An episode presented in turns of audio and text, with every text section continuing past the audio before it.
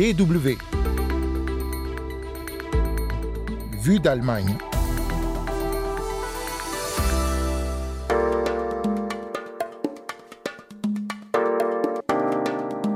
Des dizaines de poissons morts dans le fleuve Oder, à la frontière orientale de l'Allemagne, et encore beaucoup de questions autour d'une catastrophe écologique aux conséquences difficiles à établir.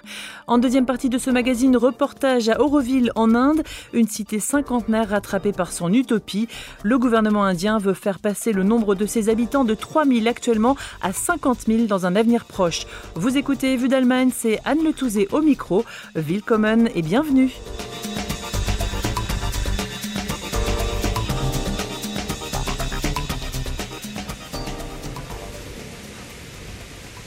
Johannes Giberman de l'Association pour la conservation du paysage de l'odeur n'en revient toujours pas. Au moins 100 tonnes de poissons sont morts ces derniers jours dans le fleuve qui longe la frontière entre l'Allemagne et la Pologne pour des raisons encore mystérieuses. Je n'ai jamais vu autant de poissons morts de ma vie. Johannes Giberman déplore un désastre écologique sans précédent pour cette rivière réputée pour la bonne qualité de son eau. Ici, on voit un coquillage qui a été séparé de sa coquille, mais les deux sont encore là. Et entre-temps, ça sent très fort le poisson pourri. Les cadavres de poissons ont commencé à passer la frontière allemande le 10 août, mais en fait, les premiers sont morts dès le 25 ou 26 juillet, à plus de 300 km en amont côté polonais. Depuis, les recherches s'activent pour déterminer les causes de cette extinction massive et soudaine. Les autorités polonaises évoquent comme possible facteur le déversement illégal d'eau usée dans une zone industrielle du centre de la Pologne, mais à l'heure où nous enregistrons ce magazine, le mystère n'est pas encore éclairci.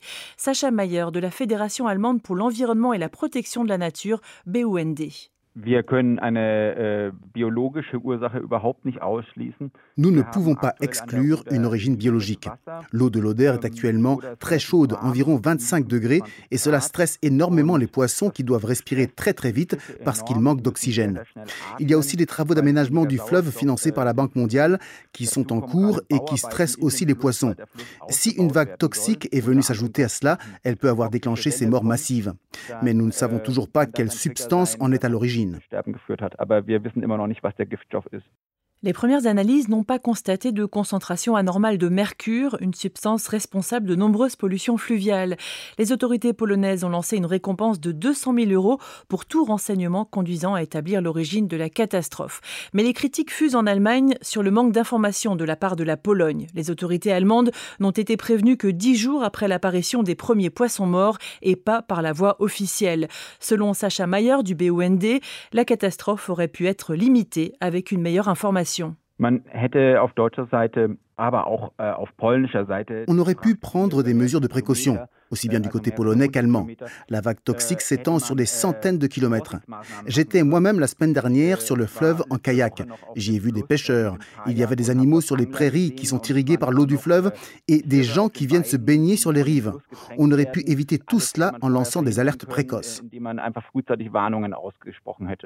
Le BUND et surtout ses partenaires polonais qui ne font pas confiance à leur gouvernement réclament une enquête indépendante sur les origines de cette catastrophe dont les conséquences sur les écosystèmes sont encore difficiles à établir. Mais Sacha Mayer veut rester optimiste. On a vécu une situation similaire sur le Rhin en 1986. Il y a eu un grand accident chimique en Suisse et le déversement d'eau contaminée dans le fleuve a entraîné la mort massive de poissons. Mais le Rhin s'en est remis. Les poissons et d'autres animaux aquatiques sont arrivés de ces affluents et le Rhin est redevenu assez vite un fleuve vivant. Nous l'espérons aussi pour l'Oder. La bonne nouvelle, c'est que l'approvisionnement en eau potable des populations riveraines n'est pas menacé par la pollution de l'odeur, mais l'irrigation des terrains agricoles pourrait poser problème à un moment où l'Allemagne souffre de la sécheresse estivale. La pollution des fleuves est un phénomène relativement rare en Allemagne, mais elle a généralement des origines industrielles. Ces derniers jours, plusieurs centaines de poissons ont également été retrouvés morts dans la rivière Saale, très probablement à la suite d'un incident technique dans une usine de soude. De l'ammoniac se serait échappé d'une fissure sur une canalisation. La fuite a été rapidement contenue, mais pas assez vite pour empêcher la mort des poissons.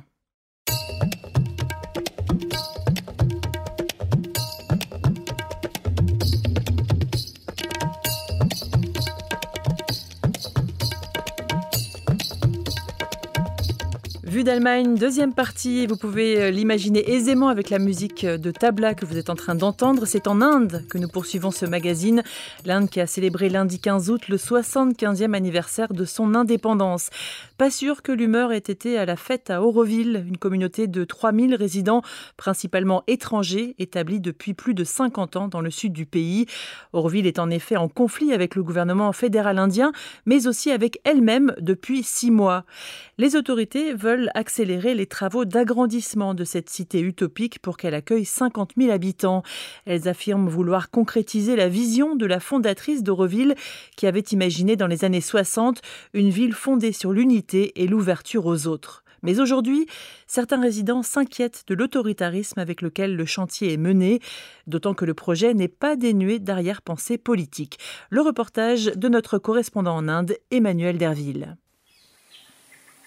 Avec ses chemins où l'on circule à vélo et ses maisons noyées parmi les arbres, Auroville est une cité modèle. La verdure, l'air pur, le chant des oiseaux, tout oppose cette agglomération de 3000 habitants aux villes indiennes bruyantes, polluées et surpeuplées.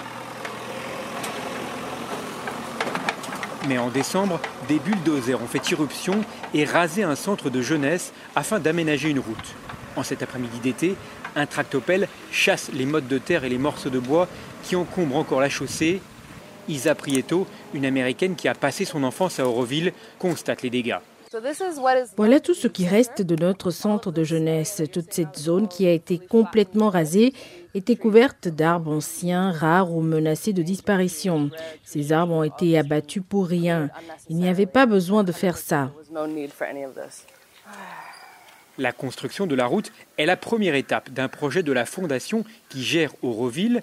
Elle veut transformer la cité en agglomération de 50 000 habitants pour concrétiser le rêve des pères fondateurs, le penseur hindou Aurobindo et sa disciple Mira Alfassa, morte il y a presque 50 ans.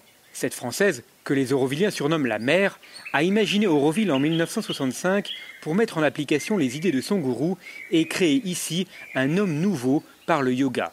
Un architecte français, Roger Anger, prépare un master plan, un plan directeur. Mira Alfassa espère voir sa ville sortir de terre en 1977. Le chantier n'a jamais commencé faute de moyens.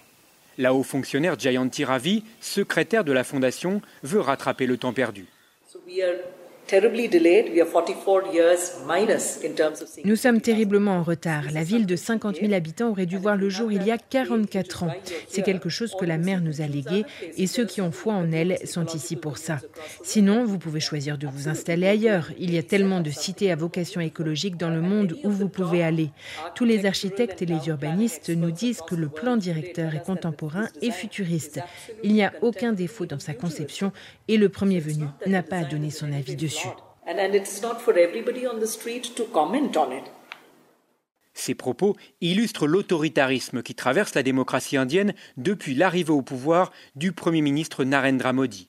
Les arrestations de journalistes et d'intellectuels critiques envers le pouvoir, les enquêtes contre des politiciens d'opposition se multiplient. L'autoritarisme de Jayanti Ravi divise les habitants d'Auroville autant que le chantier. Pour Maël Vidal, le plan directeur est trop ancien pour être repris tel quel. Nous, on est tout à fait d'accord pour ce développement de la ville et on veut, tout à fait aller dans cette direction. Mais avant, eh ben, il faudrait qu'on se mette d'accord sur les modalités par lesquelles on va construire la ville en réactualisant ce plan et puis qu'il puisse aussi avoir ce qu'on appelle des environmental impact assessments qui sont en fait nécessaires avant le développement euh, de la ville d'après le master plan lui-même. Mais un autre résident, Joël Van Lierde, estime lui que les travaux sont urgents. Auroville est une ville dont l'ambition est d'être un laboratoire où on trouve des solutions aux problèmes de l'Inde et notre époque. C'est notre responsabilité à tous ici. Et pour cela, il faut parachever cette expérience aussi vite que possible pour que les solutions qui émergeront puissent être utiles à l'humanité. Par exemple, si le projet final d'une ville intelligente et compacte entourée d'une ceinture verte fonctionne, on pourrait le reproduire ailleurs.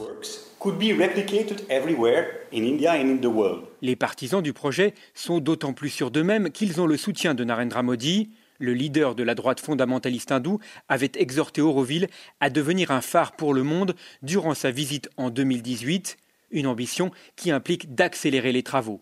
Dans ses discours, Narendra Modi vante les traditions spirituelles hindoues pour présenter l'Inde en gourou universel. Son gouvernement a persuadé l'ONU de créer une journée internationale du yoga en 2014. Le Premier ministre est persuadé de l'exceptionnalisme de son pays. Auroville et l'Inde hindoue doivent guider l'humanité, que cela plaise ou non aux Aurovilliens. Emmanuel Derville à Auroville pour la Deutsche Welle. Et c'est déjà la fin de Vue d'Allemagne. Merci à toutes et à tous euh, d'avoir écouté ce numéro. Et si vous voulez écouter d'autres numéros de Vue d'Allemagne, eh bien, une seule adresse, dw.com slash français, c'est notre site web. Vous allez dans la rubrique médiathèque et vous trouvez tous les numéros de Vue d'Allemagne. La semaine prochaine, vous retrouverez Hugo Flotatalon à ce micro pour un nouveau numéro. D'ici là, portez-vous bien. Tchuss!